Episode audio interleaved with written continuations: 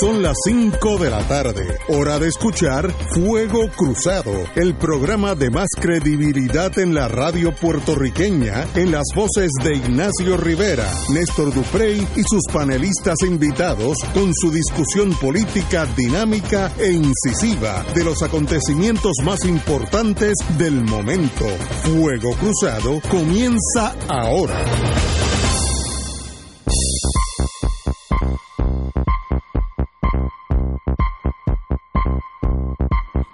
Muy buenas tardes, hoy es, iba a decir domingo, ¿dónde yo estoy? Hoy es jueves. Tú estás loco que sea domingo. Oye, sí. Tú estás loco que pase el jueves Sí, para que y que pase el viernes. lo tenga la, No, decirle a mi cliente, olvídalo. Sí. Vete a Disneyland, a No, Disney estate World. quieto. Pero estamos aquí, hoy es jueves.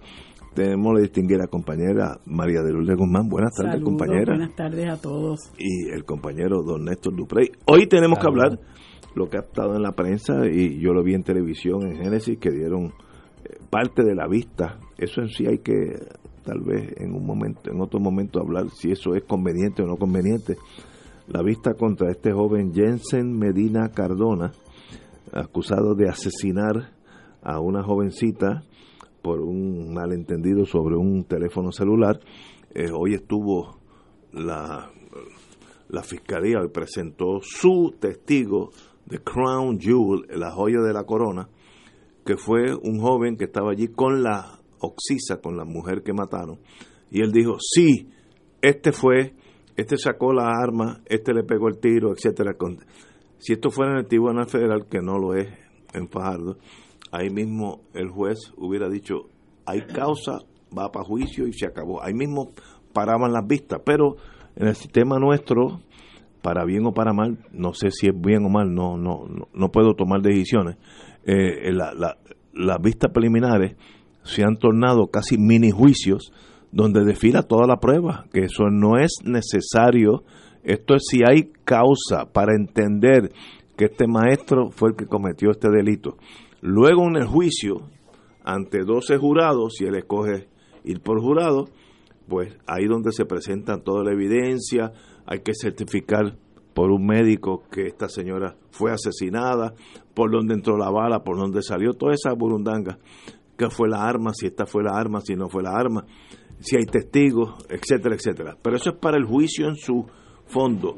En Puerto Rico se ha ido tergiversando esto y en los casos notorios, y este es notorio porque fue en Fajardo, porque se llega a hacer en, en un residencial donde sucede todos los viernes, nadie, nadie, nadie va a esperar que eso salga en televisión. Pero este es un caso diferente y este joven se enfrenta a una acusación muy seria de asesinato en primer grado eh, y sencillamente pues hoy fue un día para la fiscalía extraordinariamente positivo cuando una persona dijo yo estuve allí, yo estuve con, con, la, con mi novia, mi amiga, lo que sea, este señor por una discusión sacó la pistola y le pegó un tiro delante de todo el mundo, yo estuve allí, yo vi el, el, el- el delito, la, la detonación del arma, eh, yo vi cuando cayó al piso, bueno, es un testigo para vista preliminar suficiente.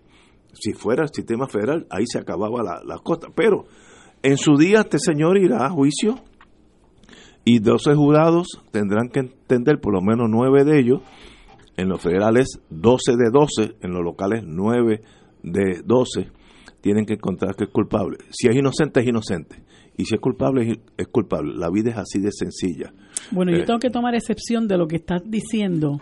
Al Yo punto, oí el testigo, no, Sí, no es que no, me lo no, contaron. No, no, no te estoy diciendo que no haya dicho lo que tú dices que dijo. Lo que pasa es que si el, en el Tribunal Federal hubieran parado el, el proceso y hubieran determinado causa, eso es un abuso de discreción. Ah, bueno, pero es- Hubiera eh, sido una determinación abusiva. ¿Por qué? Pero es el- Porque esa vista comenzó ayer. Y esa vista comenzó ayer con dos testigos que no tienen conocimiento personal de los hechos y Hoy que fueron allí. uno. Hoy Está uno. bien, Hoy. pero escúchame. Esa vista empezó ayer y dos testigos, agentes de la policía, fueron allí a hablar de evidencia científica, de evidencia material recopilada, de, de casquillos que encontraron, de cómo midieron, de las fotografías que se tomaron, otro estuvo hablando de videos, etcétera, etcétera.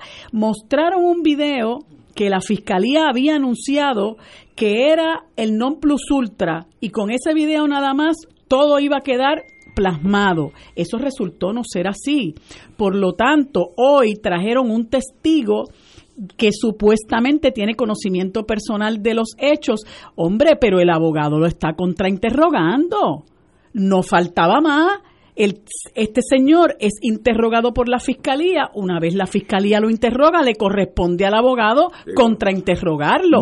Porque eso es parte del sistema nuestro de justicia criminal. O sea, no hay forma de que se hubiera parado el proceso y le determinaran causa a este muchacho porque está en el proceso del contrainterrogatorio. Y eso hubiera sido realmente un abuso de parte del tribunal no permitir que ni siquiera haya un contra a, esta hora que tú y yo estamos aquí acaba de terminar, bueno, yo no sé, yo venía escuchando y no se había acabado el contrainterrogatorio del licenciado Gordo. La vista preliminar no es un juicio es si hay causa para entender que fulanito mató a fulanito. Pero Ignacio, es, que, no es no ha terminado ni siquiera el desfile de prueba para que se cumpla con el con el quantum de pruebas requerido para que haya causa probable. O sea, ¿cómo tú puedes decir eso cuando ni siquiera el contrainterrogatorio del abogado ha terminado, que es fundamental, que es un derecho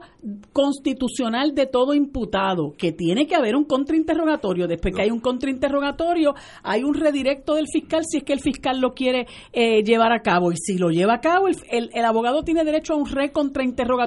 Ese proceso no ha terminado y están con el primer testigo ocular. O sea que no hay forma de que se determine causa en este momento hasta que ese proceso no termine. Además, la fiscalía le ha dicho al tribunal que tiene tales o más cuales testigos y el juez que va a decir, pues mire, no tiene pues, que presentarlos. No tiene que presentarlos, pero si los anuncia, pues los, los tiene que presentar porque los anunció. no tiene que presentar. En esta etapa. Bueno, en esta etapa anuncia que va a presentar una serie de testigos, tienen que estar anunciados ya. Puede decir ya sometido y se acabó. Bueno, tienes que ponerlos a disposición del, abogado, así que ahí no ha terminado el proceso. Pero es que estás en el juicio. No estoy en el juicio, este, no estoy en el juicio ahí porque no ha terminado la prueba siquiera para establecer los elementos del delito cuando en la tarde, en el día de ayer, no se probó absolutamente nada. No, no, no, hoy, hoy. Por eso hay alguien que, dice que, pero no ha terminado el Y va a terminar de aquí a ahora o de aquí a cuatro meses va a terminar la vista preliminar. Si todos los acusados en Puerto Rico de asesinato usan ese sistema de en televisión, caso notorio y hay que ver 500 casos de eso, ¿sabes que el sistema fracasa? Pero es que el acusado no es el que solicita que se vea por televisión. Y además están en el desfile de la prueba de la fiscalía. Tampoco es el abogado el que decide a quién va a sentar. Están en el desfile de prueba de, los, de la fiscalía. y llevan dos días, Ignacio, dos días. ¿Ok? En un caso, Puede que haya un caso que para tú probar los elementos del delito, porque esa es la obligación del fiscal, establecer los elementos del delito y vincular con esos elementos del delito a, a la persona que está imputando hasta el momento, mientras no se termine el contrainterrogatorio de esa persona, si el fiscal entiende que eso no es suficiente por la razón que sea, sienta a otra persona y el juez no va a ser tan eh, ¿verdad? Tan eh, machetero, por decirlo así, de decir, no, mire, usted no va a presentar a más nadie. Ok, pero, okay, ¿qué estamos hablando? Y no hay un mini juicio tampoco, es una vista preliminar de un asesinato que lleva dos días. Ha habido pensadores del derecho criminal que dice que la vista preliminar se ha ido tergiversando en Puerto Rico, que se tornan juicios en su fondo. Eh, bueno, pero son diferentes sistemas. En el Tribunal Federal hay vistas preliminares cuando no hay gran jury. por ejemplo, si sucede un asesinato ahora mismo, federal, y no hay tiempo para llevarlo el gran jurado el, jueves que viene o lo que sea, cuando sea, pues sí, hay que ir ante un, ante un magistrado. Yo cuando fui fiscal fui varias veces y los jueces federales son bien diferentes a los jueces locales. Fulanito, ¿qué pasó? Ok, ok, paren ahí, hay causa, nos vemos váyase al juicio, en su juicio le deseo lo mejor de la suerte, pero es otro sistema. Yo estoy diciendo, este caso tiene la desventaja, te voy a decir dos voy a ser imparcial ahora. La Fiscalía cometió un error, en este caso al principio, que dijo que había un video que demostraba todo. El, el video en realidad no demostró todo. Eso fue un error de la Fiscalía, porque antes que se inventaran los videos, había casos criminales. Si usted mató a alguien y alguien lo identifica a usted, usted sale culpable con o sin video, así que el video no era tan importante. La fiscalía comete el error y, y hace el pueblo, empezando por mí, decir, bueno, pero si hay un video, no tiene que haber caso, porque si el video, como, dijo, como me dijo a mí un juez federal muy querido, es muy difícil un abogado interro- in- contrainterrogar un video porque está allí, pero el video me da la impresión que no sirve para nada. Vamos, a- vamos a hablar claro para entenderlo. Pero hoy trajeron la joya de la corona donde dice yo era el novio, amigo de esta fulana y este delante me hizo eso, eso. Con eso nada más. Para mí, si yo fue, hay causa. Ah, que mañana salga inocente. Mire, derecho tiene a salir inocente, pero tampoco esto es una cosa que va a tomar cinco, cinco semanas, una vista. Días nada Sí, pero en la Un de federal, en la federal, un caso mira, de esta magnitud tiene que tiene que magnitud tomarse porque su es notorio. No, La- es que es un asesinato, Ignacio. Es un caso muy serio. asesinato en San Juan tenemos tres a la semana y, y se van por la vía sumaria. No, Así que, no hay tal cosa como vía sumaria no, en una vía vista sumaria preliminar. No, Mira, hay tal se cosa. van, mira, se van rápido en media hora, No, una hora. Yo los he visto y se van y el El que hace eso, el que hace eso es un abogado pro forma, vamos.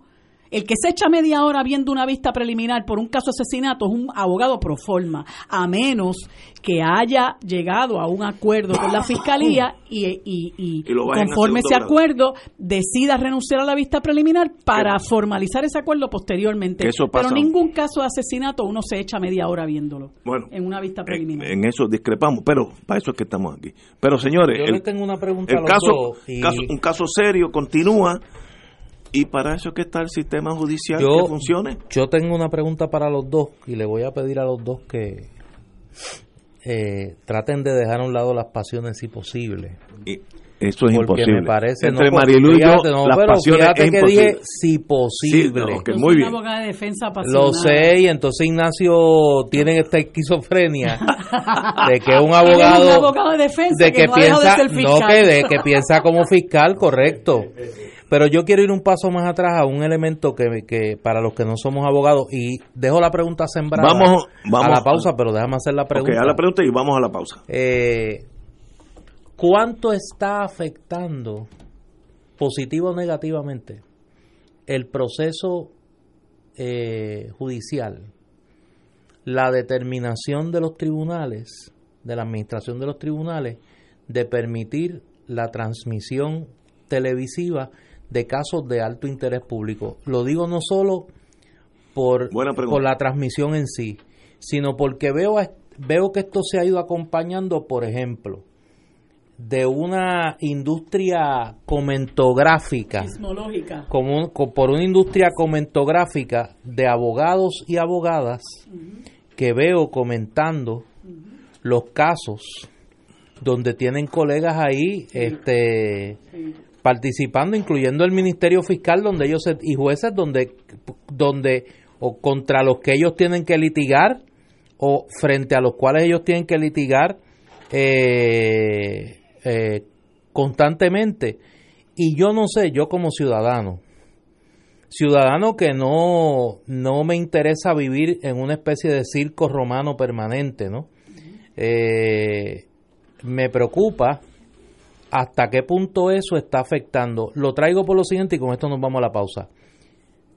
Muchos científicos políticos plantean que la política norteamericana comenzó su proceso de degeneración a lo que hoy estamos viviendo con la presidencia de Donald Trump, el momento en que la Cámara de Representantes Federal decidió transmitir por televisión las sesiones de la Cámara de Representantes que dieron paso a la- a la- al surgir de, por ejemplo, una figura como Newt Gingrich. Y ese discurso inflamatorio, ese discurso Para las eh, gradas. para las gradas, que no tenía nada que ver con lo que se estaba discutiendo allí, y el ambiente de civilidad del Congreso se rompió quizá para siempre. Eso no está pasando con el sistema judicial de Puerto Rico. Lanzo la pregunta no de forma cínica o retórica. Yo no tengo una respuesta. Vamos a una pausa y continuamos con la compañera Guzmán y con este servidor. Vamos a una pausa. Fuego Cruzado está contigo en todo Puerto Rico.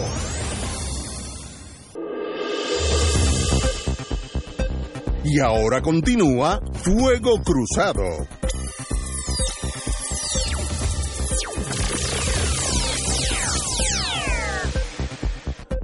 El compañero Néstor Duprey dejó sobre la mesa una pregunta de este eh, nuevo, eh, desde O.J. Simpson para acá, de televisar los procedimientos criminales, si eso a la larga es bueno, si hace justicia, si no hace justicia, si complica el evento, si lo simplifica, si lo presenta ante el pueblo, todas esas a la misma vez eh, tiene varias vertientes. Yo creo que Marilu y yo vamos a estar más o menos parejos en esta decisión. Compañera.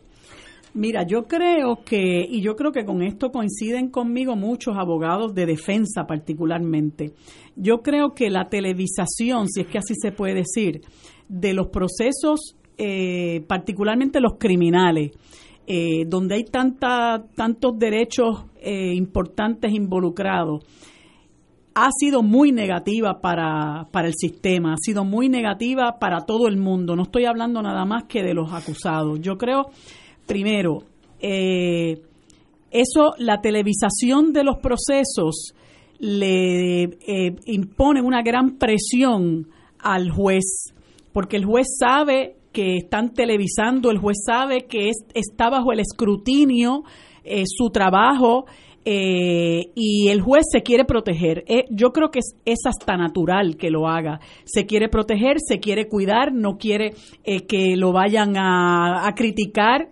muchas veces infundada e injustamente y a veces los jueces piensan, no todos, pero hay jueces que piensan que siendo más estrictos, que siendo, siendo más punitivos, pues van a quedar mejor con la opinión pública. Hay otros jueces que sencillamente dicen, yo voy a hacer mi trabajo y salga el tiro por donde salga, esto es lo que hay y se acabó. Esos son los jueces que nosotros necesitamos en el sistema. Pero yo creo que lo peor de todo es eh, lo que tú estabas mencionando de este este esta amalgama de, de analistas que, que salen de todo este proceso de publicidad, eh, muchos de los cuales saben lo que tienen entre manos, pero muchos de los cuales no saben lo que tienen entre manos. Que son abogados y abogadas. Yo, y, quienes no lo son, porque yo he estado particularmente en casos de mucha notoriedad y si tú caes en la, en la boca de la gente de los programas de chismes, pues es, es, muy malo porque en los programas de chisme se tiende a exacerbar el morbo, se tiende a exacerbar, a ser sensacionalista y se dan unas opiniones que son opiniones de legos eh, a lo mejor no saben lo que está pasando porque un abogado hizo esto, porque el juez decidió lo otro, por qué pasó esto. Entonces dan su opinión, que es una opinión eh, sin conocimiento del proceso criminal, de la ley sustantiva, de la ley procesal, eh, y empiezan a dar unas opiniones como cuando los vecinos están hablando. Eh, yo he escuchado, he escuchado gente que dice no porque este ese muchacho eh, de, que está acusado de este de, esta trágica muerte de esta joven ese muchacho se ve se ve que eh, se lo han dado todo y cuando uno no es para la gente a tiempo, pues la gente entonces, y tú dices, pero ¿y de dónde la gente empieza a elucubrar, una, a elucubrar cosas a, a, partir de premisas que, que no tienen fundamento. Eh, los programas de chisme hacen mucho daño porque al emitir opiniones, que son opiniones que no están necesariamente fundamentadas en hechos, que muchas veces están fundamentados en suposiciones, en conjeturas, tú le estás hablando a un país donde hay una serie de potenciales jurados que cuando llegan al, al, al, caso, pues ya vienen maculados con toda esa información, mucha de la cual está distorsionada. Entonces, si tú te das con un jurado que se quiere quedar en el caso, pues porque se trata de un caso notorio, pues te puede decir, no, no, no, yo no sé nada, yo no, de verdad, yo no, yo no he visto programas, no, yo no he leído nada. Entonces, eh, tratan, te, te, te falsean, la, la, te distorsionan la realidad para tratar de quedarse, pero realmente ya tienen una opinión formada. Es muy difícil que tú tengas un jurado total y absolutamente objetivo cuando se trata de un caso que ha recibido mucha publicidad desde el mismo comienzo, como es este caso, que desde el mismo comienzo en que ocurrieron los hechos, tuvo mucha publicidad y después cuando arrestan a la persona, todas las cosas que se dijeron de esta persona eh, eh, cuando supuestamente no aparecía, empieza nuevamente la discusión esta sobre el asunto de la fianza, este, y, y los que somos abogados de defensa sabemos que los casos, mientras menos publicidad tengan, es mucho mejor porque nosotros eh, pues vemos nuestro caso, hacemos nuestro trabajo, el fiscal hace su trabajo, el juez hace su trabajo, sin que haya ningún tipo de presión. Y muchas veces se estas guerras de egos, ¿verdad? Eh, yo quiero lucir mejor que tú, no, voy a lucir mejor yo, eh, y, y, y, el, y se distorsiona el trabajo, ¿verdad? No quiero decir que eso está pasando en este caso en particular, que tengo que decir, hasta donde he visto, que el licenciado Gordon ha hecho muy buen trabajo. Estoy contigo, este, excelente trabajo. Eh, pero muchas veces se da eso, se da la guerra del ego porque yo sé que me están cubriendo. Entonces, otra de las cosas negativas es que se empiezan a discutir los casos fuera del tribunal, los fiscales a dar su, su opinión, los abogados no se supone que litiguemos los casos en la prensa, que estemos haciendo comentarios, eso está reglamentado por los cánones de ética, pero si tú tienes un fiscal que está por la libre, que está diciendo lo que es y lo que no es, tú como abogado de defensa te vas a tener que defender a no ser que el tribunal imponga una, eh, dicte una orden donde diga eh, yo voy a aplicar estrictamente lo que dicen los cánones de ética de la profesión y aquí nadie me va a discutir absolutamente nada del caso fuera de, de, esa puerta. Así que eh, lo triste de este asunto es todo este andamiaje que se ha creado ahora de, de, los analistas, algunos de los cuales, como dije ahorita, saben lo que tienen entre manos, pero otros que no saben. Yo he visto y he escuchado abogados que no son abogados litigantes dando opiniones sobre el caso. O sea, venir a decir, como escuché yo ayer, que esto es un caso que se tiene que ver o se debe ver por tribunal de derecho, yo digo, pero ¿y de dónde? ¿De dónde una persona puede adelantar una opinión como esa cuando el derecho a juicio por jurado es un derecho constitucional y que tú tienes que garantizárselo a tu cliente y debe ser la primera opción, sobre todo en un caso de esta magnitud. Además que eso es una decisión que tienen que tomar los abogados en su momento en comunicación con su cliente. Y, y el cliente es el único que tiene la prerrogativa de renunciar a ese derecho. Este, y por tanto, pues nosotros eh, hemos tenido que padecer por esto. Cada vez que hay un caso de notorio eh, que alguno de nosotros no, nos pudiera tocar, pues uno se lleva las manos a la cabeza porque sabe que, que pues pues que la va a pasar mal, porque lamentablemente eh, hay mucho sensacionalismo este, y mucha distorsión de lo que verdaderamente pasa, y es, y es lamentablemente muy perjudicial para los abogados yo para los imputados. Yo estoy con Marilu en este, en este inciso de la discordia entre ella y yo. La televisión torna esta vista en un evento novelesco, donde los egos corren para lado y para otro de todo el mundo. Eh, la gente hasta se viste más elegante, más fino, porque van a estar en televisión, etcétera. Se hace mucho más difícil conceder nada, porque como estás ante los ojos de todo el mundo, en, el derecho criminal en todo el mundo, los abogados y los fiscales dan y reciben mira, pues en vez de asesinato, vámonos con segundo grado, pues, o me elimina tal acusado y llegamos a este acuerdo en lo otro. Ante la televisión eso es casi imposible. Entonces los egos corren con, con esta vista.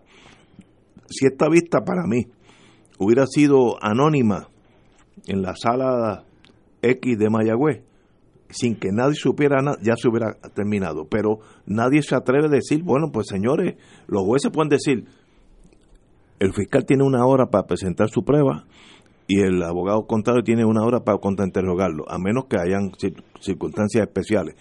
Señores, sigan por ahí. Se acabó. Yo, yo he visto eso un montón de veces, una hora y una hora. Ah, ¿hay otro testigo? Ok, pues media hora y media hora.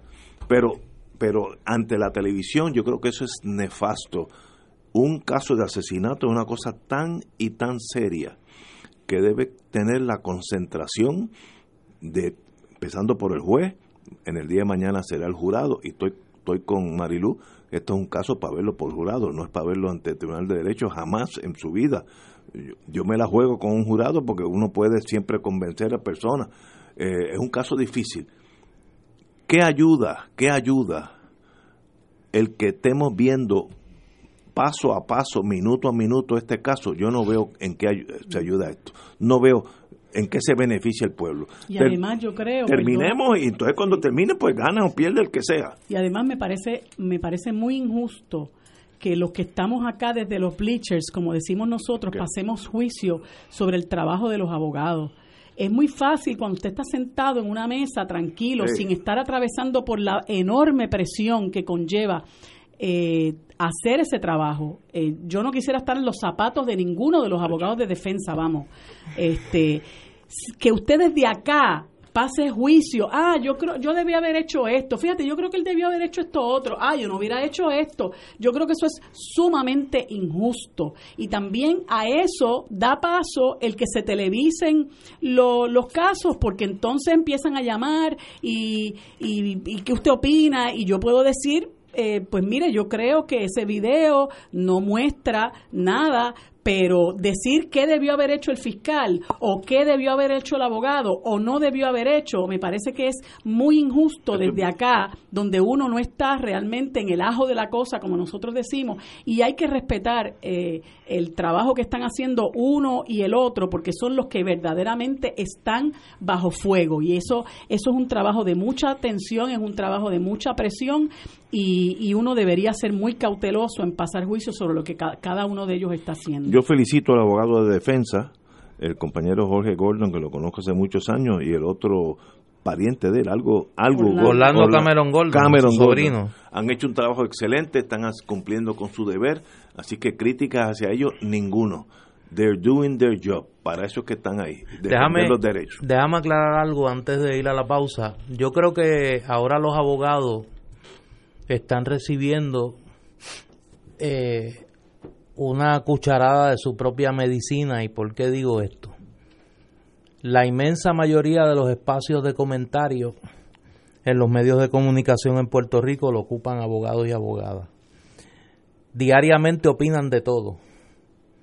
Yo he escuchado abogados y abogadas, no los dos que están aquí, que han hecho famoso el término de todólogo porque opinan de todo y son expertos en todo. Ellos van desde aeronáutica hasta meteorología, pasando por béisbol, economía, sociología, todas las ciencias del saber. Y entonces llegó el momento que la, la mayoría silente, como diría el compañero Richard Nixon, eh, que no somos abogados, y ahora me excluyo a mí en ese en ese asunto porque yo pues trato de no opinar de lo que no sé. Eh, pues viene la venganza contra los todólogos.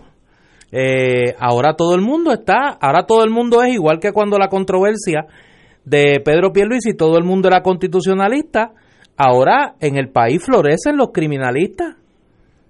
Ahora todo el mundo es criminalista. Y pero es que esa es la venganza contra la todología de los abogados y las abogadas. Un caso criminal. Yo conozco a Jorge, Jorge Oye, déjame, déjame añadir algo muy corto. Yo tengo aquí una situación complicada. Yo conozco a Jorge Gordon hace muchísimos años. Es mi amigo, eh, mi hermano. Trabajamos juntos, estudiamos juntos. Eh, y pues lo conozco a él. Orlando lo conozco desde que era pequeño eso que no implique nada de mi edad. Eh, y en segundo lugar, conozco a Yamil Jualve hace muchos años también. Eh, y es un extraordinario fiscal y pues ellos son extraordinarios, cada uno en lo suyo, ¿no? Y están haciendo lo que le toca. Eh, pero le digo eso a los abogados y a las abogadas, tienen que aguantar ahora, porque ahora los demás están en la posición que muchos abogados y abogadas se han colocado por su práctica intensa de la todología. Mira, Marilu va a estar de acuerdo conmigo. Un caso de esta envergadura te jala las emociones al fiscal o a la defensa. Hace semanas que estos compañeros no están ni durmiendo bien, porque así es la cosa. La presión es tal, uno se levanta, espérate, yo no vi aquel aspecto, y puede ser a las 3 de la mañana un día, entonces lo apunta uno en, una libretita para mañana ver el cliente de nuevo. Eh, es un calvario. Yo me acuerdo hace uno de los últimos casos que yo vi hace ya unos años. Eh, cuando terminé, después de cinco días de juicio, que en los federales eso es un montón, había terminado, había perdido siete libras. ¿Por qué? Por la tensión. Y el fiscal lo mismo. Eh, así que esto no es ningún jueguito. Por eso es que yo creo que esto es una cosa tan seria que no debe ser parte de una farándula televisiva. Eso le hace daño al sistema, a las partes se cohiben de hacer comentarios, viene el ego, lo bonito que soy yo y lo bien que muevo las manos. Todas esas cosas son irrelevantes. En este es un caso de asesinato, mañana puede ser de droga. Son casos donde hay cárcel por el medio de las cosas salir bien o mal. Así que mi más profunda admiración para los, los amigos de la defensa y para el fiscal Juárez que tiene un caso que no es ningún eh, bizcochito de, crema. Así es que, y que se haga justicia, como dicen los jueces, eh, que al final de todo el proceso se haga justicia. Vamos a una pausa, amigos. Esto es Fuego Cruzado por Radio Paz 810 AM.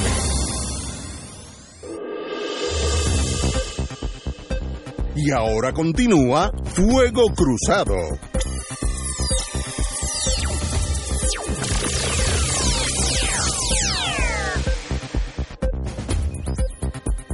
Amigos y amigas, el ex alcalde de Sabana Grande, Miguel Papín Ortiz, quien conozco y tengo el privilegio de conocerlo. El alcalde no, él no ha eh, renunciado.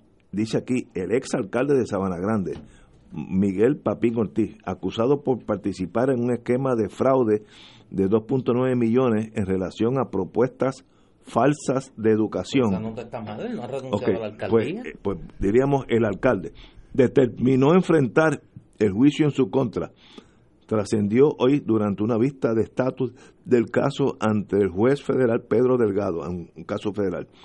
Hace unos meses el juez señaló juicio para el 9 de marzo del 2020. Eh, Delgado acogió la petición del abogado del acusado, Juan Matos, de Juan, excelente abogado, para erradicar las mociones dispositivas no más tarde del 30 de noviembre. La próxima vista de estatus fue pautada para el 6 de diciembre.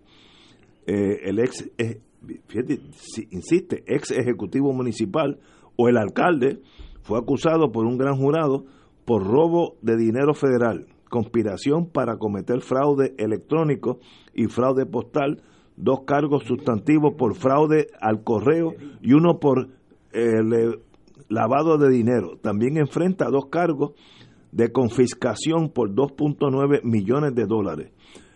Este no fue un caso, conozco, recuerdo este caso porque conozco al, al señor alcalde.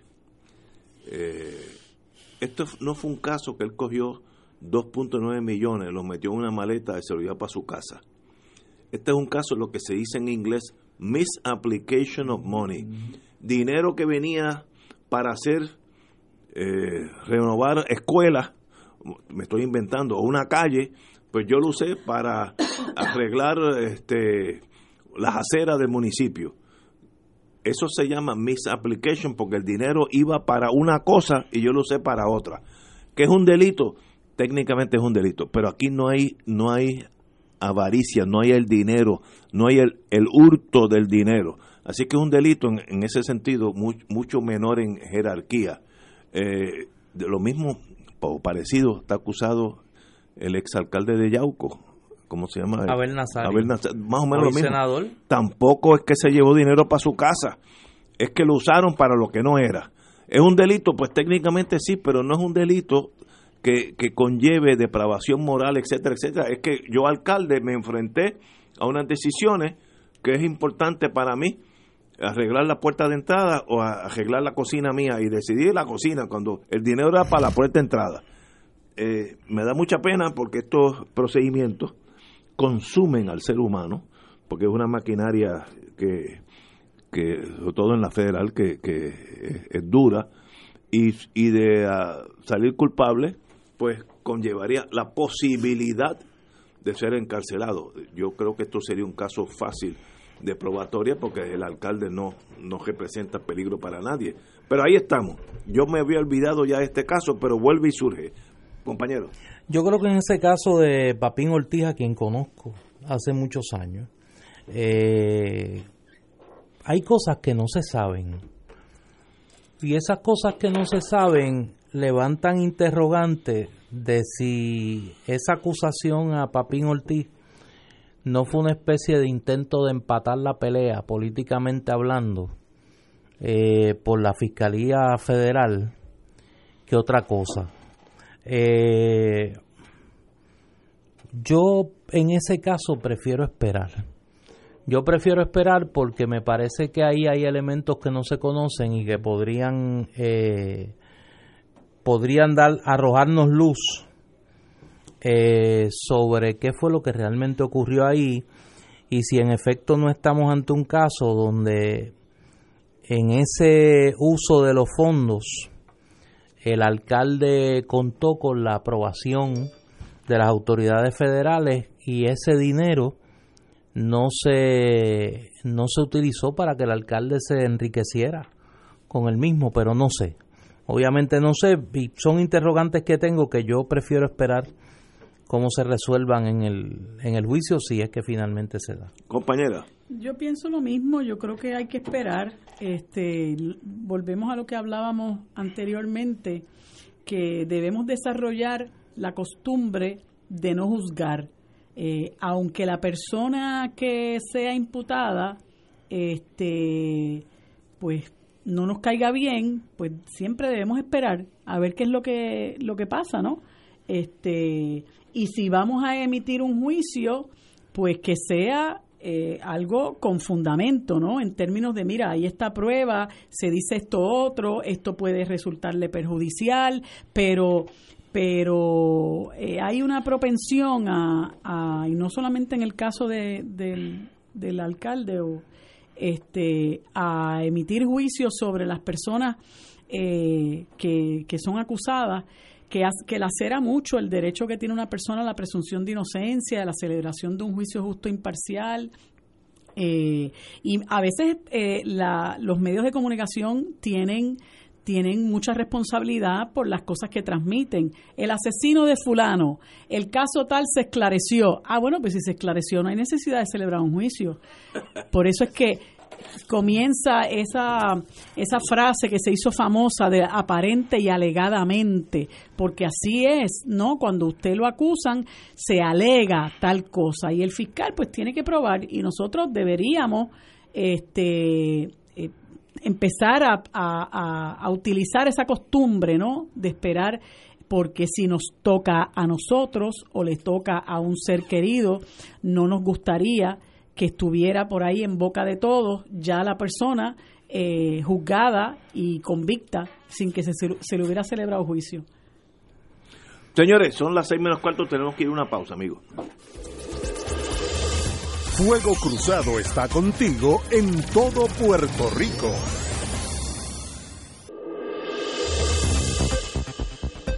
Y ahora continúa Fuego Cruzado.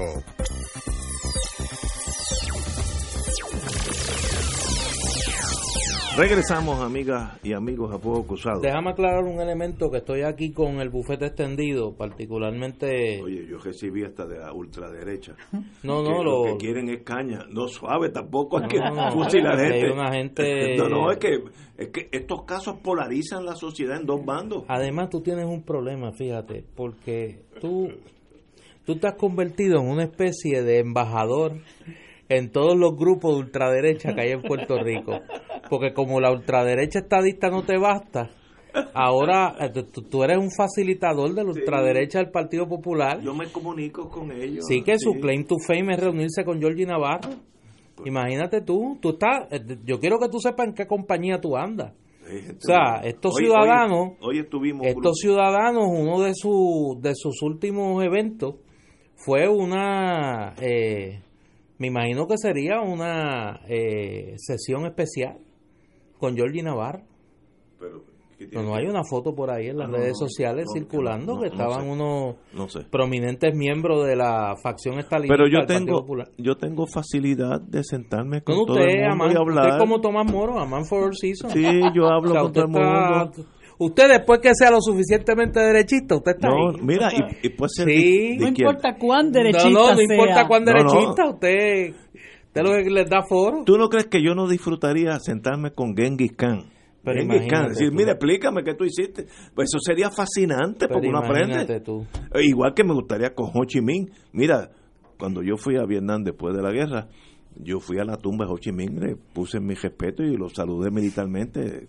Estaba en en el mausoleo de él, porque sería fascinante ese viejito tumbó dos imperios un viejito solo frágil físicamente se pasó por la piedra a los franceses y después a los americanos en ese orden pues yo quiero estar con ellos en Génesis y hablar y hablar. Dime cómo tú Sí, pero no compare estos ciudadanos con Genghis Khan y con, con, Ho Chi Minh, por favor.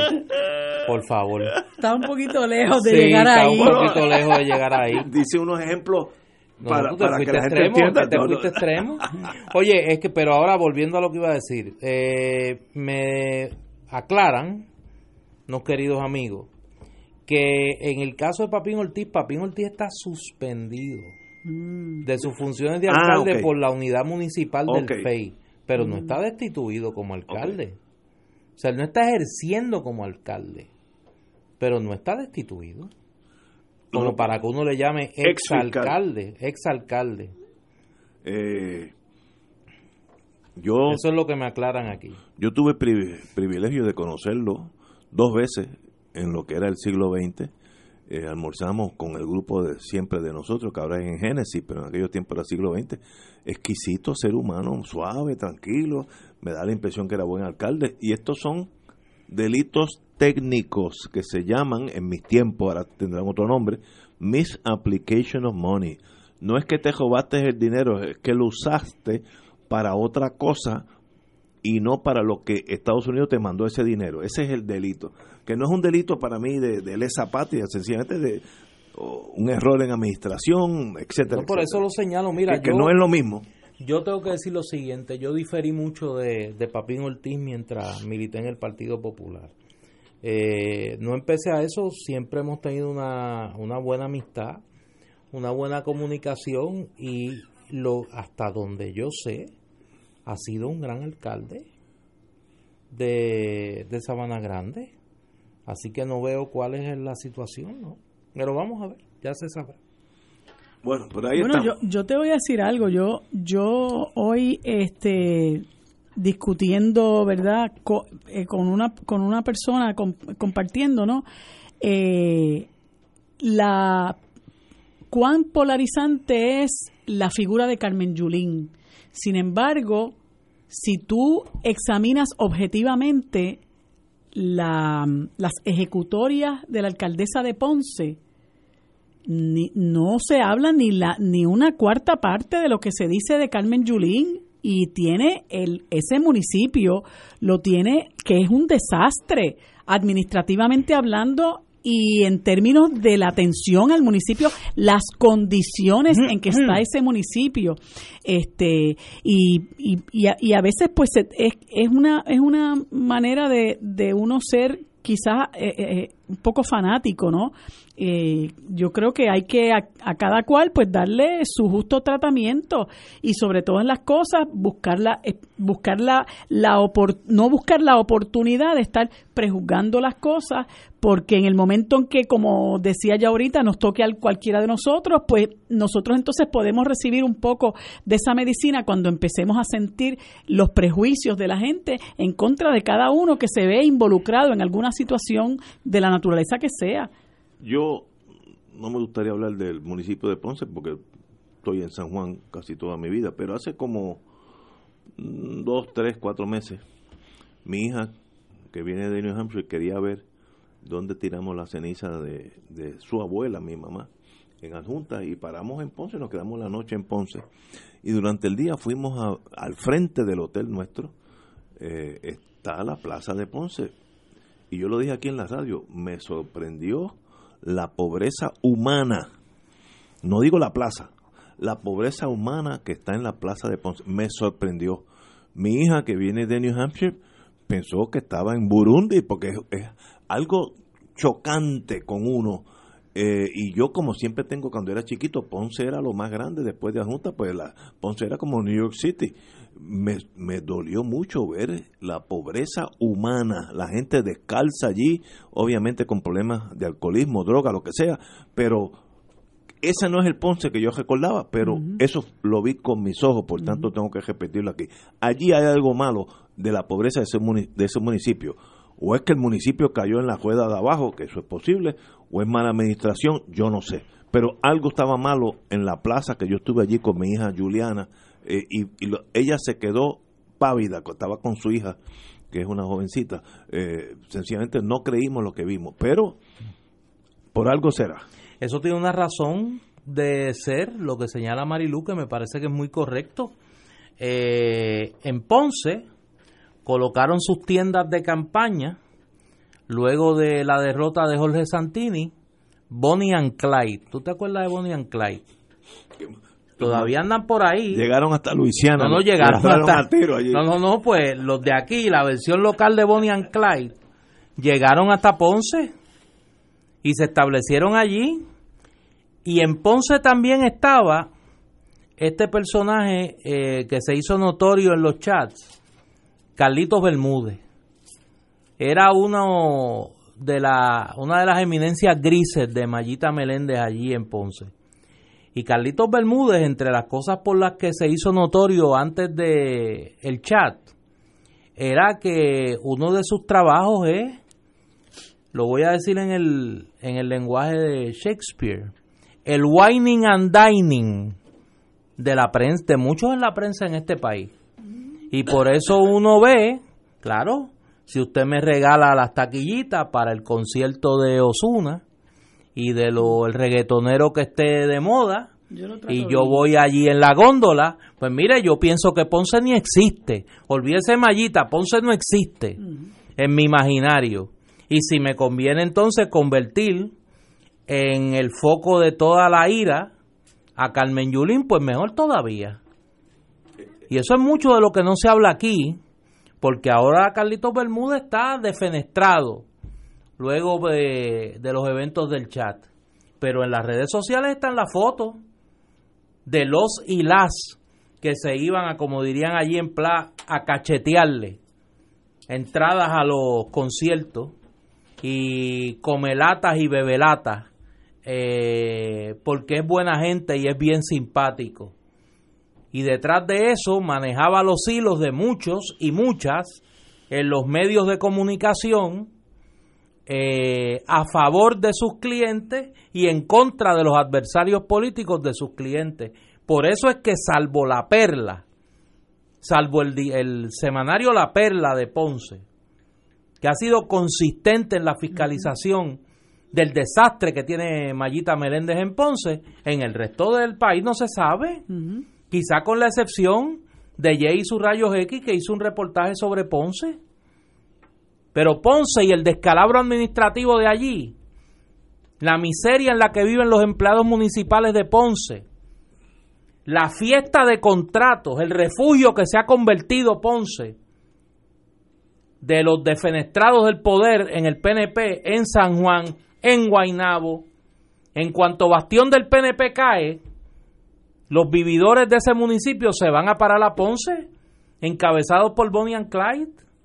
Ah, pero eso no lo vemos en la prensa del en la prensa. Ah, claro, porque les costaba las taquillas a los conciertos y les costaba las bebelatas y las comelatas. Y de eso no se habla. Pero si tú haces eso y mantienes el centro de Ponce vivible, pues bueno, está bien, hay algo de corrupción, pero bien, pero es que es catastrófica la pobreza humana, estoy diciendo. Vayan allí eh, y vean una cosa shocking es la palabra. Ahora, y, la situación fiscal del municipio de Ponce, yo creo que, es escandaloso. 44 millones en déficit. Eso es Pero es que yo creo que la plaza, su estado terrible, es un reflejo de, su relación, de su standing económico. Yo creo que es una radiografía de lo que están pasando. Pero fíjate, hay una cosa muy clara y es eso que menciona Néstor. Si se oculta la cantidad de contratos que ha dado el municipio de Ponce a gente vinculada con el PNP, empezando por Carlos Pesquera, que ha salido en, en, los medios de comunicación la cantidad de contratos que tiene con el municipio de Ponce, eh, y yo tengo que confesar que no sé quién es Bonnie and Clyde, pero están también en el guiso. Ahorita este, se llevan a este señor Eliezer, eh, se me olvida, Eliezer Velázquez también, se llevan a la vicealcaldesa de Guaynabo para allá también, todos muy bien pagados. Sin embargo, una jornada a tiempo parcial de un montón de empleados de Ponce por años. Eh, y, y, y eso refleja que sí hay los recursos, hay los recursos, lo que pasa es que se están utilizando para beneficiar a los amigos del alma, para beneficiar a gente vinculada al PNP y la gente que los, los trabajadores del, del, del municipio de Ponce, así como la ciudadanía, están sufriendo el que ese dinero se destine a esta otra, a esta otra, a estas otras personas y a esos otros propósitos. Ese es el problema muchas veces en la administración de un de un país, ¿no? Que uno dice, bueno, pero este, ¿por qué pasa tal cosa? Bueno, si, si tienen dinero, bueno, porque se utiliza mal el dinero, porque es, eh, hay hay unas una eh, política de que yo voy a beneficiar a los míos y fue lo que pasó en el gobierno de Roselló.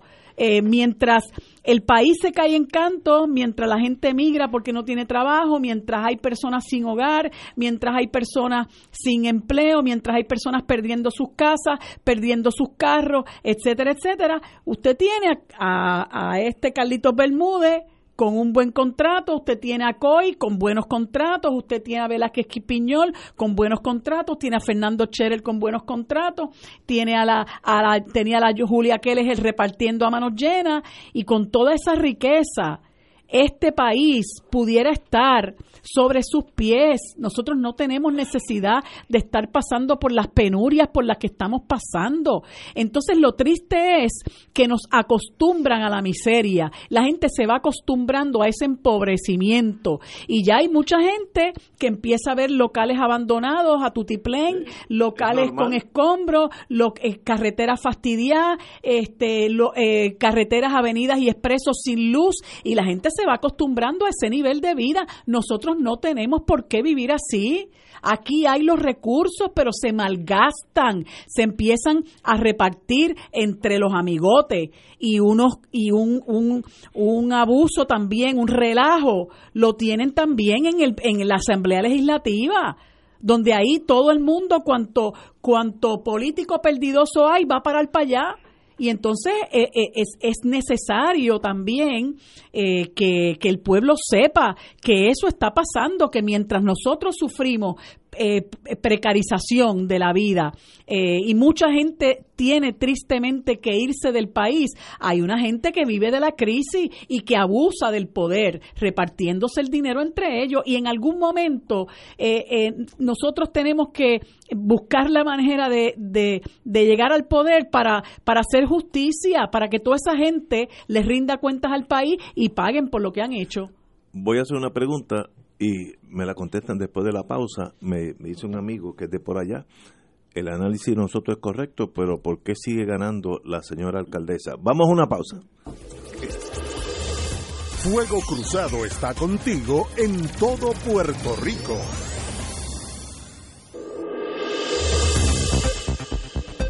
Y ahora continúa Fuego Cruzado.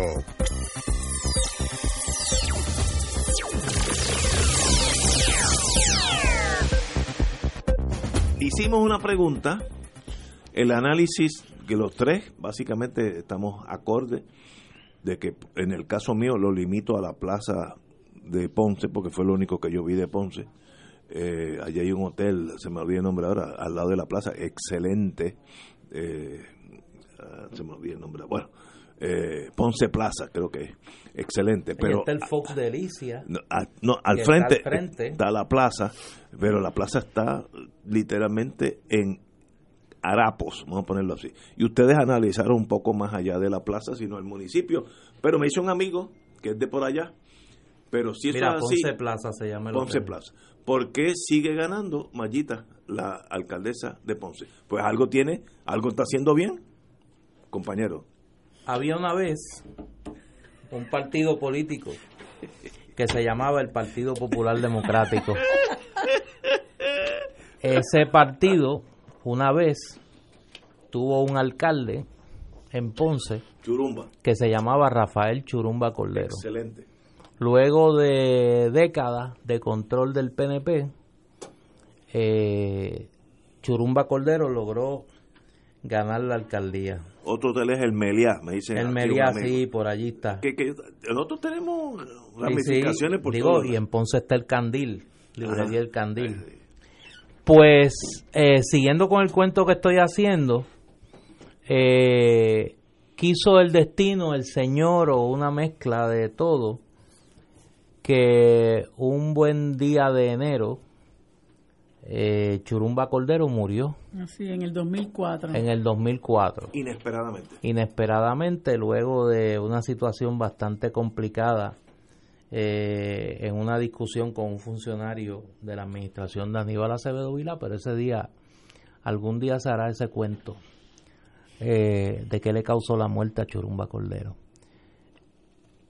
Luego de la muerte de Churumba Cordero, eh, en uno de los casos de malpractis político más graves que yo conozco, eh, lo que entonces era el Partido Popular eh, permitió que se desarrollaran una serie de condiciones en Ponce que dividieran esa colectividad.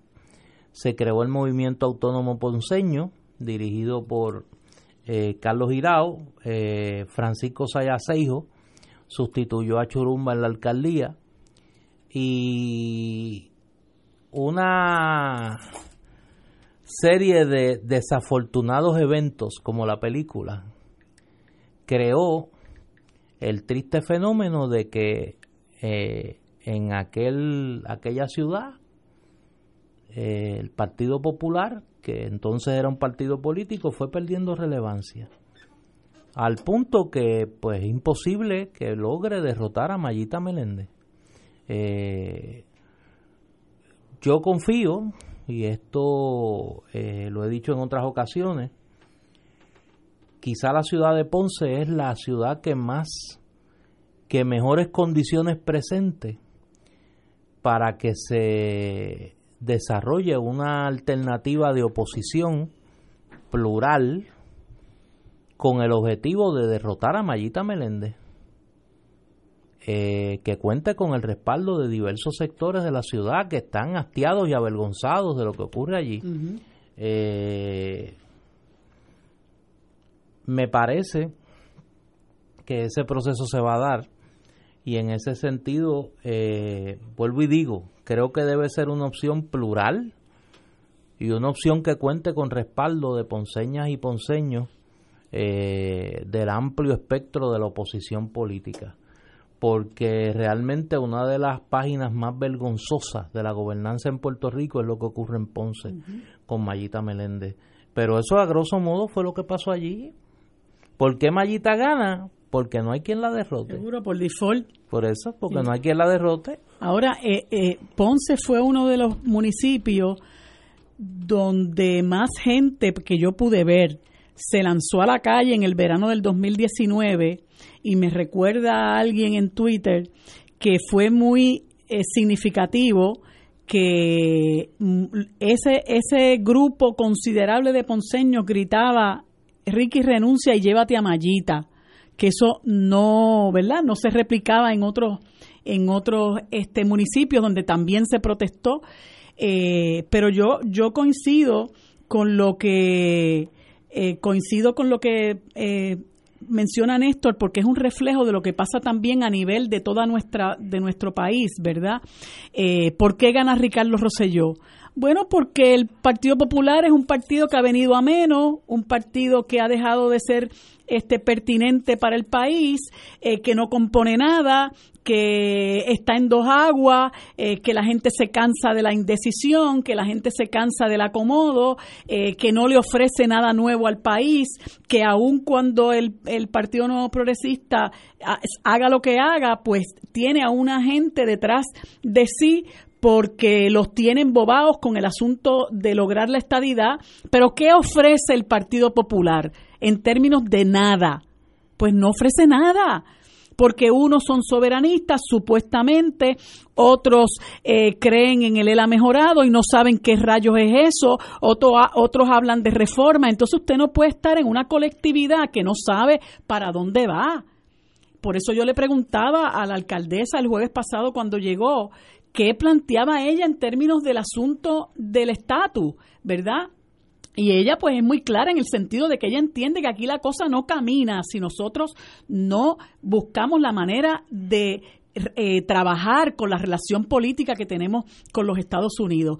Entonces, eh, si la si la oposición del PNP en Ponce es el Partido Popular, pues, pues entonces Mayita sigue ganando por default y ahí es, es, la responsabilidad de la gente buena de Ponce organizar una oposición, ¿verdad? Que vaya por encima de esta oposición, eh, ¿verdad? Este, que ha venido a menos, por así decirlo, eh, aunque yo sé que hay un candidato, eh, eh, creo que es doctor Irizarri, este, muy vocal, que está, ¿verdad?, este, ahí postulándose para, para, para competir contra, contra Mayita, pero el problema es ese, que es que a nivel de todo Puerto Rico y a nivel de los municipios, la oposición al PNP es el Partido Popular y entonces el Partido Popular es un partido que realmente ha venido a menos y hasta que no hagan la introspección necesaria para, eh, para evolucionar, bueno, pues ese es el derrotero que llevan. El problema es que nos llevan a todos enredados porque este en lo que se en lo que se compone una una oposición y se fortalece una oposición que es lo que se está trabajando en estos momentos siempre tenemos eh, la, espada de Damocles encima y la amenaza de que vuelva a ganar el PNP y si eso sigue pasando muy pronto nos quedaremos sin país. Compañera regresamos. Ya nos veremos en el 2020 en las urnas pero regresamos a Fuego Cruzado ya mismo. Fuego Cruzado está contigo en todo Puerto Rico.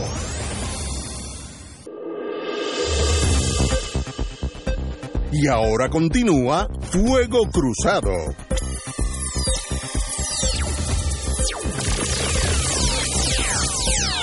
Me hizo un amigo, regresando a Fuego Cruzado, que el querido amigo Churumba Cordero muere en la administración de Sila Calderón y no bajo Aníbal. Yo no me acuerdo si tocamos ese tema. Sí, yo, yo recuerdo bien, el, el, el, amigo cronológicamente está correcto, pero políticamente no, y me explico. Churumba Cordero muere el 17 de enero del 2004, lo recuerdo perfectamente bien. Eso, Fue, eso fue un sábado, Churumba tiene su episodio cerebrovascular el, un viernes y muere sábado en la mañana. A Churumba lo va a sustituir en la alcaldía la vicealcaldesa de aquel entonces, Delis Castillo. Y en términos políticos, el candidato a alcalde del Partido Popular para las elecciones del 2004 va a ser el entonces representante Francisco Ico Seijo. Les recuerdo al amigo y a los que me han escrito que si bien Sila María Calderón era gobernadora en el 2004, y eso es correcto, eh, el presidente del Partido Popular, ya desde el 2003, era Aníbal Acevedo Vilá, que luego de la renuncia a la candidatura de José Alfredo Hernández Mayoral, una vez si la anuncia que no será candidata a la reelección, Aníbal asume la candidatura a la gobernación y la presidencia del partido. Para el año 2008, para las elecciones del 2008, surgirá un movimiento en Ponce, el movimiento autónomo ponceño, que lo va a dirigir eh, Carlos Girao, que había sido administrador de la ciudad bajo Churumba Cordero y que era en aquel momento una figura eh, sumamente eh, popular en términos de respaldo. El Partido Popular se va a dividir, va a ir dividido a la elección del 2008 en Ponce. Y yo digo que es un mal práctico político porque los síntomas de esa división se vieron venir desde muy temprano. Y no se hizo, eh, no se trabajó esa situación con la suficiente agresividad política para evitar lo que ocurrió. La división del Partido Popular en Ponce, el triunfo de, María Mayita Meléndez en la alcaldía, en un municipio como Ponce, que tenía un, eh, una base política estadista sumamente grande. Recordemos que la primera gran fisura electoral del Partido Popular, que es el plebiscito del, del 1967, donde la estadidad federada, caudillada por el ponceño Luis Ferrey y Estadistas Unidos, gana una serie de precintos y municipios en Puerto Rico. Una de sus victorias más contundentes es en Ponce. Y en 1968 uno de los municipios que va a ganar el PNP es el municipio de Ponce. El Partido Popular solamente pudo ganar en 1972 con Huito Morales, que va a ser alcalde solamente cuatro años, va a perder en 1976 la alcaldía en manos de eh, José Linto Olmos Vega, y a pesar de los graves escándalos de corrupción que vivió el PNP en el municipio de Ponce, primero bajo José Linto Olmos y luego bajo Yosito da Pena Thompson, el PNP logró mantener el control de la alcaldía de Ponce hasta 1988, que Rafael Churumba Cordero gana la alcaldía. Eh, en una gran operación política de Rafael Hernández Colón en aquel momento que identifica eh, tres ciudades, San Juan, Ponce y Carolina, donde había que identificar candidaturas que recuperaran esos municipios. Ya se había recuperado en el 84 Carolina con José Aponte de la Torre y en el 1988 se van a recuperar San Juan y Ponce con las candidaturas de Héctor Luis Acevedo y de Rafael Cordero Santiago. Eso fue lo que pasó. Eh, la situación del Partido Popular allí, digo, eso le toca a los que aún militan en el Partido Popular explicarlo, pues no se ha podido recuperar por las razones que sea de, de, lo que pasó en, el, en el año 2008 en el cuatrenio pasado, yo creo, con todo lo que, con todas las diferencias que uno pueda tener con el Partido Popular en este momento, a, tal punto que ya yo no soy popular.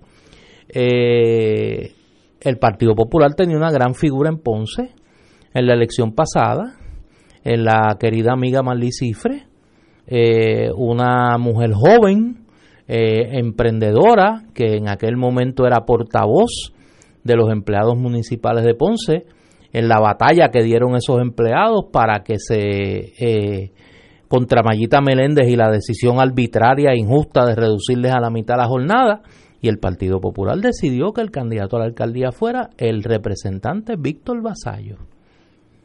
Los números están ahí.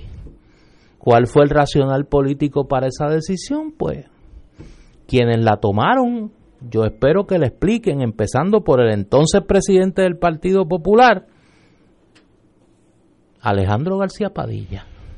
Yo creo que ese es un día, algún día alguien debe explicar cómo el Partido Popular decidió en una elección tan crucial como esa, cuando ya Mayita Meléndez estaba seriamente lacerada, no darle la, la, candidatura de alcaldía a una figura joven, a una mujer que se había ya destacado como luchadora de los empleados municipales de Ponce, que se había convertido en un símbolo de esa lucha, y se la dio a Víctor Basallo, con los números y las consecuencias políticas que eso acarrió. Compañero.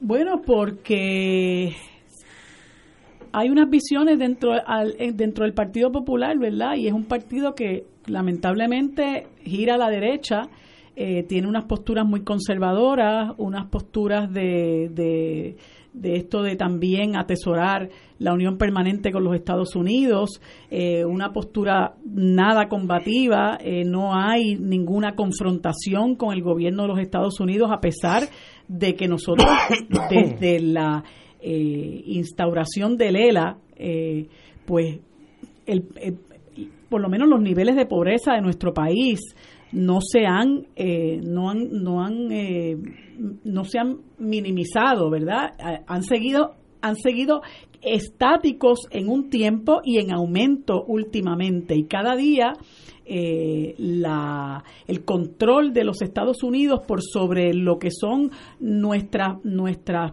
nuestra vida, ¿verdad? Sobre lo que son eh, las decisiones que nosotros podemos tomar, pues eso todo está en las manos de los Estados Unidos y cada vez nosotros tenemos más menos campo de acción para movernos, sin hablar de que desde, desde el 2016 tenemos la ley promesa y una junta de control fiscal encima eh, y no hay nadie en el Partido Popular que, que tome una posición realmente eh, de confrontación con la Junta con todo y el daño que nos ha hecho.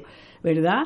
Este, y yo pues puedo mencionar, ¿verdad? Lo que en un momento dado dijo el alcalde de, de Isabela en el sentido de que había que trabajar con la Junta y que si uno se ponía a pelear con la Junta, pues eso lo que hacía era complicar las cosas.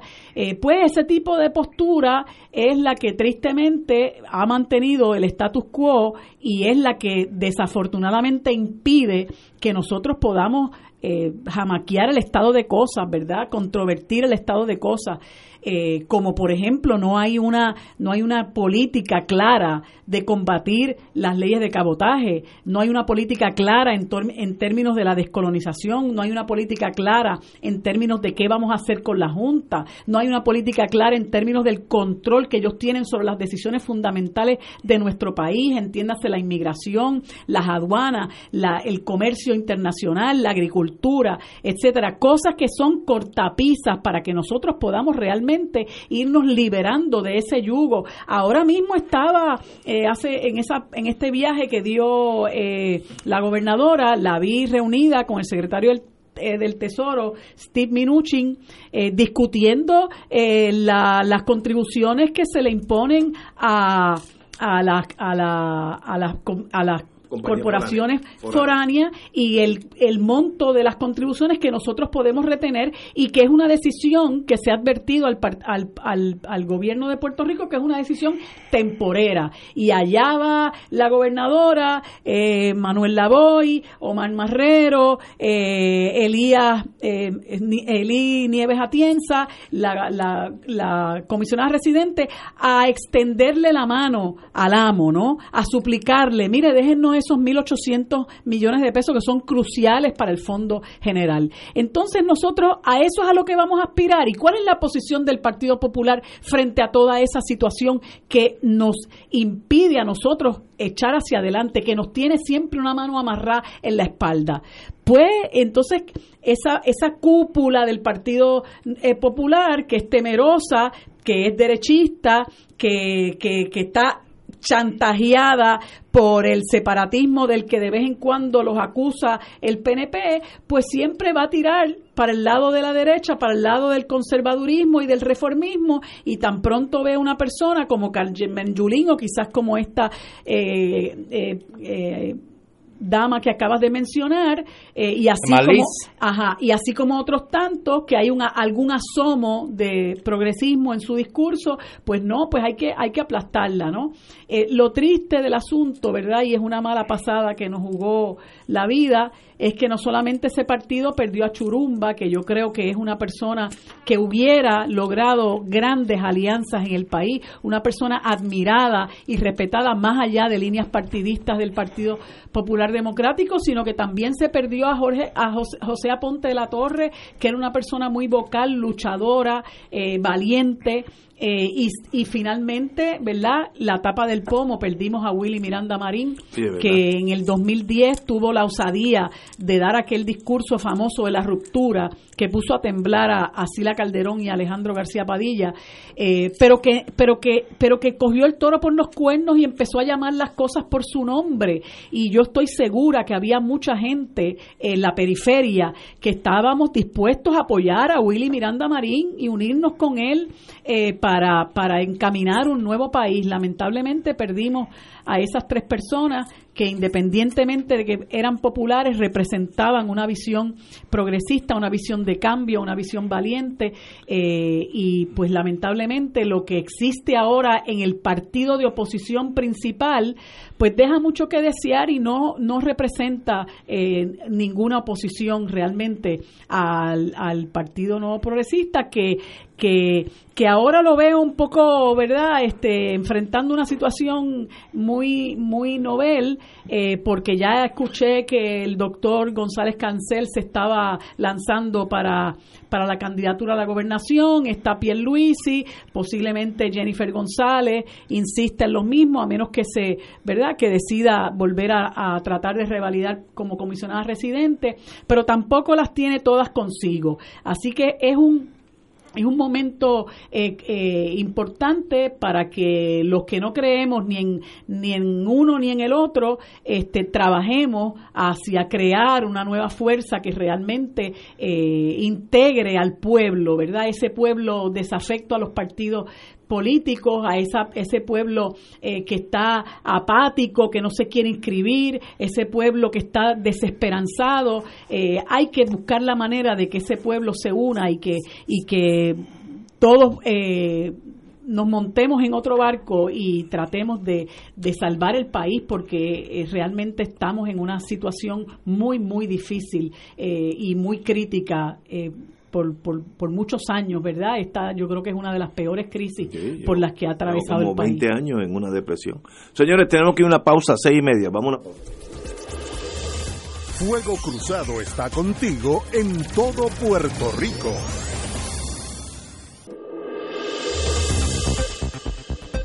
Y ahora continúa Fuego Cruzado.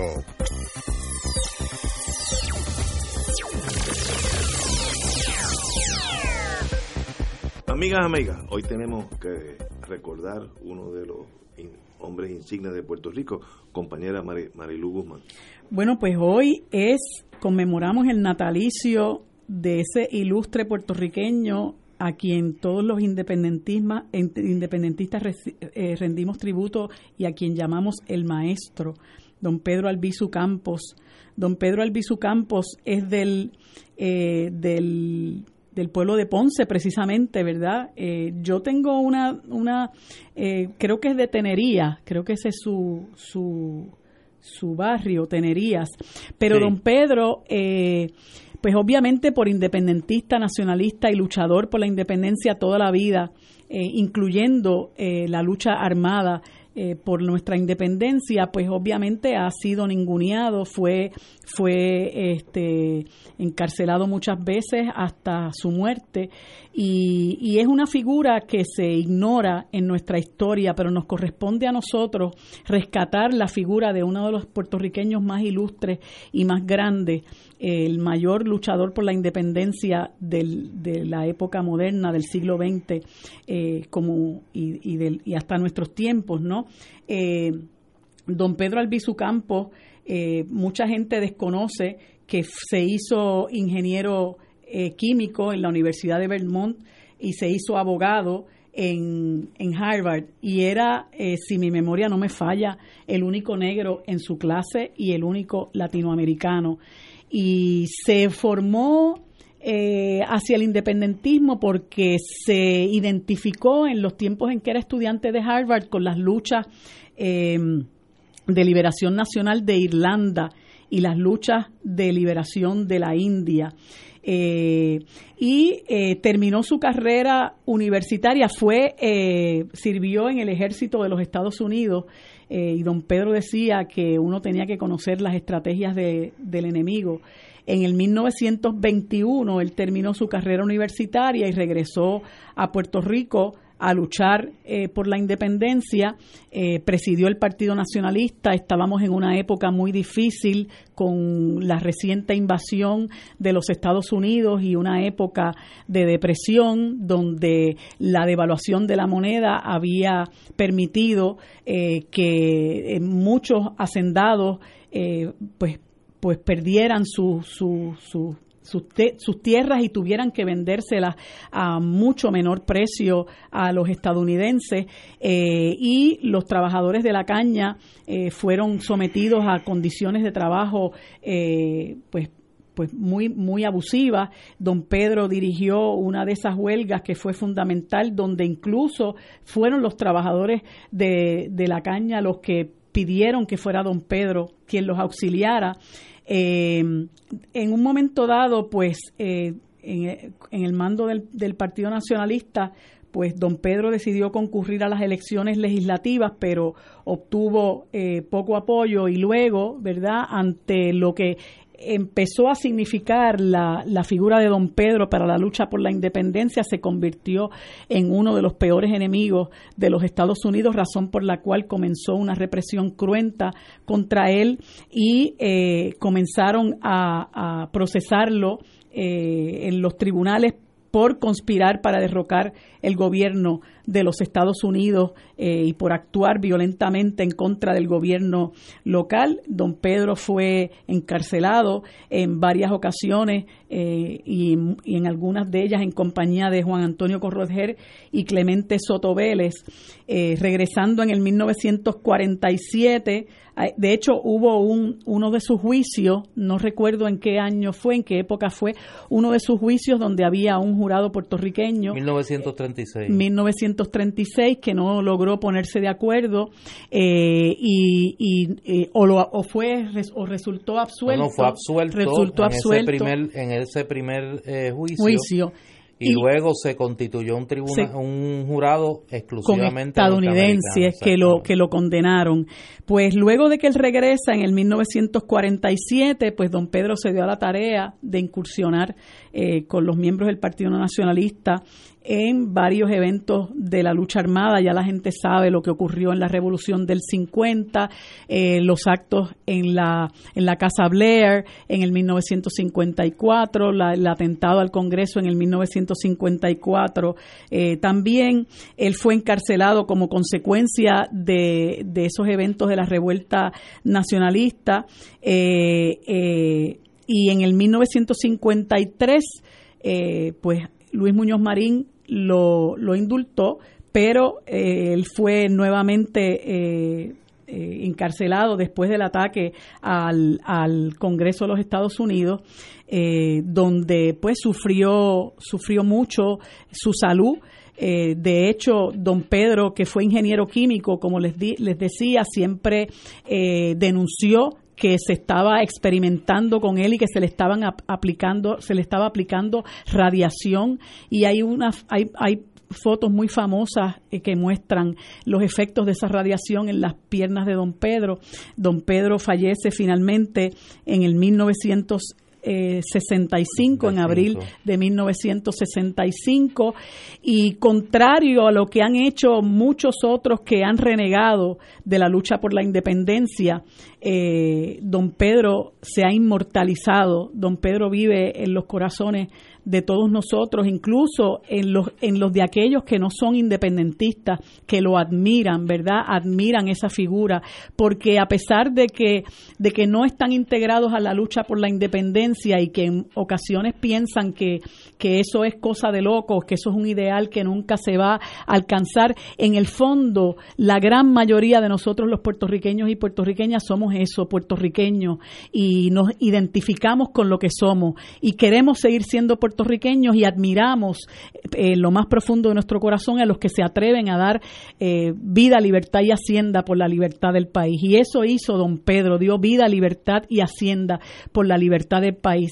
Y todos los que hacen eso viven en los corazones y en las mentes nuestras. Por eso es que por ahí se dice Albizu vive y hay eh, retratos de Albizu, camisetas de Albizu, toda, toda serie de cosas que nos recuerdan la, la vida de Albizu Y siempre será recordado eh, por, por todos los que luchamos por la libertad de nuestro país a menor, a menor escala, claro está, porque es muy difícil llegarle a los tobillos eh, a don Pedro, aunque por ahí todavía andan algunos de similar estatura como, como don Heriberto Marín, como don eh, Oscar López, como don Rafael Cancel Miranda, y, y así como como ellos están en nuestro corazón, todos los que acompañaron a don Pedro, que hoy no nos acompañan, estarán siempre en nuestro corazón. Compañero.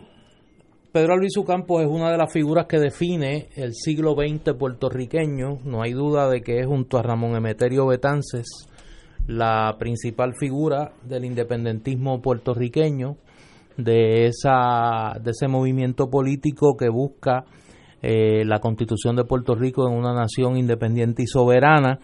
Es una figura compleja que me parece que aún espera un estudio historiográfico eh, abarcador, balanceado, que incluya el acceso a fuentes que no han estado disponibles, como son los archivos del gobierno de los Estados Unidos sobre la figura de Albizu más allá de la carpeta del FBI que gracias a la gestión de David Noriega eh, en la Cámara de Representantes y del congresista José Serrano se hizo pública. Pedro Albizu Campos eh, comienza su trayectoria política eh, en la Universidad de Harvard. allí se identificará con el nacionalismo irlandés y mucho de lo que luego será su praxis política en el Partido Nacionalista estará inspirado, como muy bien eh, describió en uno de sus mejores trabajos el profesor y maestro Juan Ángel Silén, eh, en el Sinn Féin irlandés, en el movimiento independentista irlandés.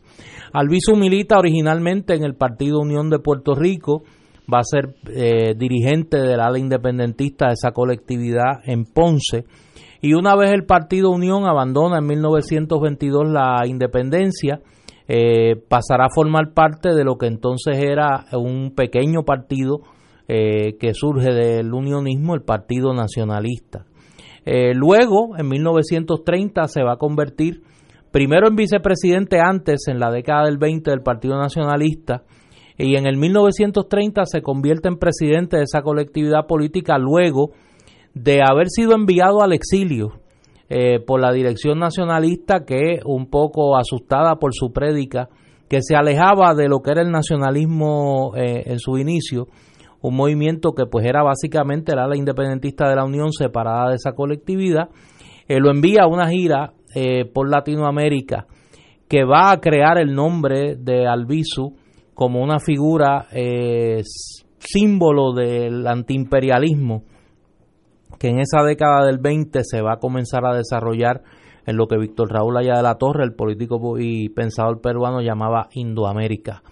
Alviso en 1930 asume la presidencia del Partido Nacionalista puertorriqueño y le va a dar un vuelco a la táctica política de esa colectividad, inaugurando por primera vez bajo la dominación norteamericana la política de no colaboración y de confrontación directa a eh, el poder colonial norteamericano en Puerto Rico desde desde la llegada en la invasión del gobierno de los Estados Unidos a Puerto Rico.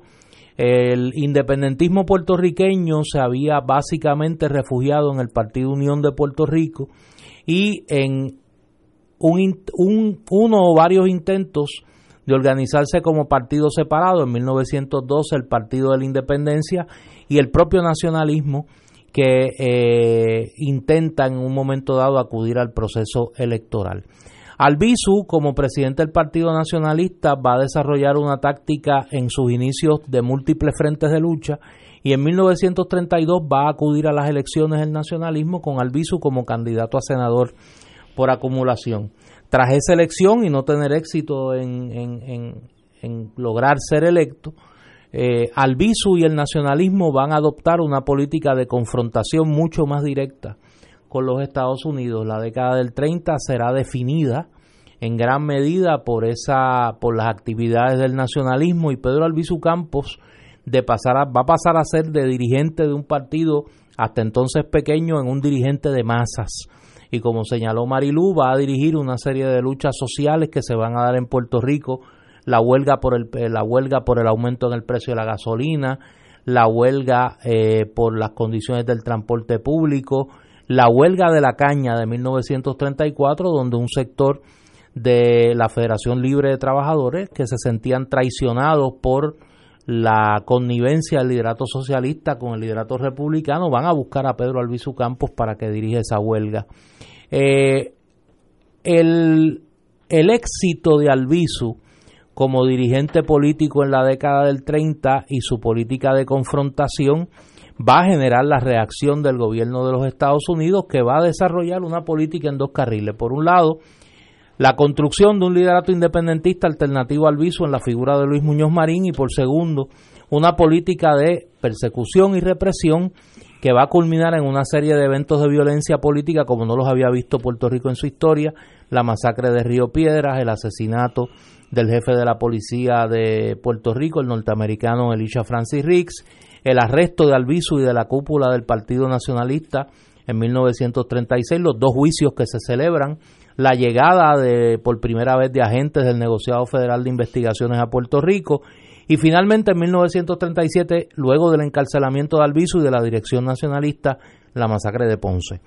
Albizu estará preso hasta 1941-42 cuando es liberado, pero permanece eh, privado de su libertad en un hospital de Columbus, Nueva York, y en 1947 regresa a Puerto Rico y retoma la dirección del nacionalismo. Ahí va a anunciar sus planes de eh, comenzar a organizar una insurrección eh, contra el gobierno norteamericano en Puerto Rico que se van a arreciar una vez en 19, luego de las elecciones de 1948 el Partido Popular inicia junto con el gobierno federal el, proceso que va a culminar en la ley 600 en 1950 la eh, constitución en 1952 y lo que se conoció como el Estado Libre Asociado. El 30 de octubre de 1950 se alzarán en armas los nacionalistas en varios pueblos de la isla y se va a desatar eh, una política de persecución y arrestos que llevó a la cárcel a miles de nacionalistas, entre ellos al propio Albizu Campo. Albizu eh, será arrestado en su residencia en el viejo San Juan y eh, será nuevamente encarcelado eh, será eh, pasará el resto de su vida básicamente en prisión hasta la década de los 60 donde ya muy enfermo es liberado y muere el 21 de abril de 1965 y su entierro va a ser una de las actividades multitudinarias más grandes que había visto Puerto Rico hasta entonces y para muchos, incluyendo a este humilde historiador, su entierro es el inicio de una nueva etapa en la lucha independentista de Puerto Rico, donde se van a, van a comenzar una serie de eventos que marcarán una nueva etapa en el independentismo puertorriqueño. Alviso es una figura compleja, es una figura que, como dije, creo que espera por un juicio historiográfico eh, abarcador y balanceado, pero no hay duda que no se puede contar la historia política de Puerto Rico del siglo XX particularmente de, a partir de la década del 30, sin esa gran figura. Un orador extraordinario, un pensador como muy pocos, un afropuertorriqueño que es quizá, luego de José Celso Barbosa, eh, el, y Ernesto Ramos son las tres figuras afropuertorriqueñas más destacadas en términos de liderato político en el siglo XX, eh, apasionado como pocos, como dirigente político, eh, hizo lo que cualquier hombre, me parece a mí, o cualquier ser humano debe hacer. Como decía Martí, tratar de hacer realidad lo que cree justo y pagó con su salud, pagó con su libertad y pagó finalmente con su vida la defensa de eh, lo que entendiera correcto, la libertad de Puerto Rico. Señores, vamos a una pausa y regresamos con Fuego Cruzado. Fuego Cruzado está contigo en todo Puerto Rico.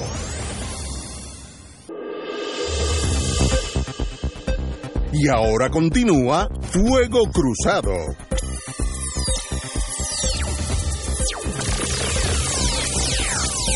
Amigos y amigas, eh, me sorprendió ver la página del vocero número 22 hoy, donde ya vemos literalmente la barrera que Estados Unidos está haciendo en el sur de los Estados Unidos, en Yuma, Arizona, para que los hispanos, que somos nosotros, no entren. La, la muralla es como de 30 pies de alto, es altísima, de acero, y ya empezaron, ya empezaron a, sembrarla. Eh, sencillamente, pues, eso demuestra su visión de el mundo anglosajón y el mundo latino que no mezclan. Eh, la, la, primera siembra de esa muralla va a ser de unos 400 a 500 millas, pero la frontera aquí dice es de 2.000 millas. Así que esto, en lo que hacen 500 millas de esta frontera, pasarán 3 o 4 años, ya habrá, si todo nos sale bien, ya no, Trump no estará allí, así que tal vez eso se quede ahí como un mausoleo a la torpeza de, ese, de, esa, de esa presidencia. Pero ya empezó. Y esto, lo que, lo que podemos analizar algo de vez en cuando, esto es una actitud de la presidencia de Trump hacia aquellos que consideran que son de raza inferior. Así que esto es mucho más allá de la frontera, demuestra una actitud que nos perjudica a nosotros medio a medio, porque para, para él nosotros somos igual de mexicanos. Eh, una pena, pero ahí está. El que no crea que ya esto empezó, página 22 del vocero en el día de hoy. Compañero. Oye, y hoy, hablando de Trump y... Sus muchachos. No son muchachos, pero los que, los que le van, los que le quieren ganar. Hoy hay debate, el debate de, de los candidatos demócratas. Eh, ah, hoy, hoy, hoy. Sí, hoy la cadena ABC eh, presenta eh, un debate de 10 de los candidatos, de los precandidatos demócratas a las 8 de la noche. Van a estar Joe Biden, Elizabeth Warren, Bernie Sanders, Kamala Harris, Pete Buttigieg, eh, Andrew Yang, Cory Booker, Beto O'Rourke, Amy Klobuchar y Julián Castro. Estos fueron los candidatos que obtuvieron. Gillibrand se retiró. Sí. Eh, como diría mi mamá, lo mejor que hizo. Eh, estos fueron los candidatos que obtuvieron el porciento de respaldo a nivel de encuestas y eh, el, el nivel de, de respaldo económico que estableció la cadena ABC para que participaran del mismo. Y yo creo que este debate, pues me parece que es más sensato que los que desarrolló eh, CNN, eh, me parece que entre esos 10 está quien deba ser el, candidato o la candidata eh, de los demócratas. Y ahí hay una pregunta que es la que Ignacio se pasa haciendo aquí en el caso del PNP. Para que Trump pierda, alguien le tiene que ganar. Y yo creo que el gran reto de los demócratas y del pueblo norteamericano, que yo espero que, como decía Lincoln, the best angels of the American nature eh, prevalezcan y que ese fascista pues sea derrotado en las urnas porque sería muy triste para alguien, el mundo alguien tiene que ganarle. que ese señor por falta de una oposición coherente eh, revalide en el 2000 en el 2020 para la humanidad. Biden creo que ha bajado muchísimo en, las encuestas que al principio había como toda esta eh, ensimismamiento con él porque pues porque fue el vicepresidente en la época de Obama pero cuando vamos al nitty gritty, realmente Biden es más de lo mismo. No se le puede comparar con Trump, obviamente, pero es del ala derecha de los demócratas, de los neoliberales, se le ha vinculado con gente, eh, hace expresiones sobre el cambio climático, pero entonces tú lo ves que, que se reúne con gente con intereses en, en las empresas de, de, de de combustible fósil, ¿no? Y así por el estilo. Eh, y creo que ha poco a poco pues se ha ido como que se ha ido desmontando toda esta este todo este endiosamiento que había alrededor de de, de, Joe Biden. Yo creo que ahí, digo, ¿verdad? Este, Yo creo que, que, Estados Unidos merece gente como, como Elizabeth Warren eh, y, y como Bernie Sanders. ¿Tú estás con Warren? Sí, fíjate, yo admiro mucho a esa señora y Bernie Sanders también lo admiro muchísimo.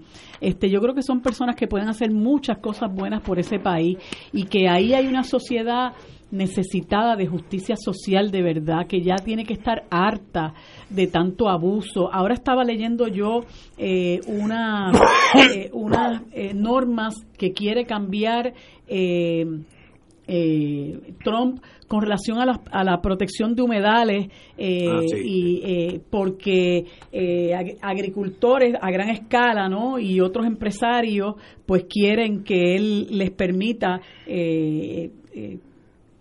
tomar agua de todos esos de todos esos lugares que a, a su vez va a perjudicar el acceso al agua potable de la gente común y corriente, ¿no?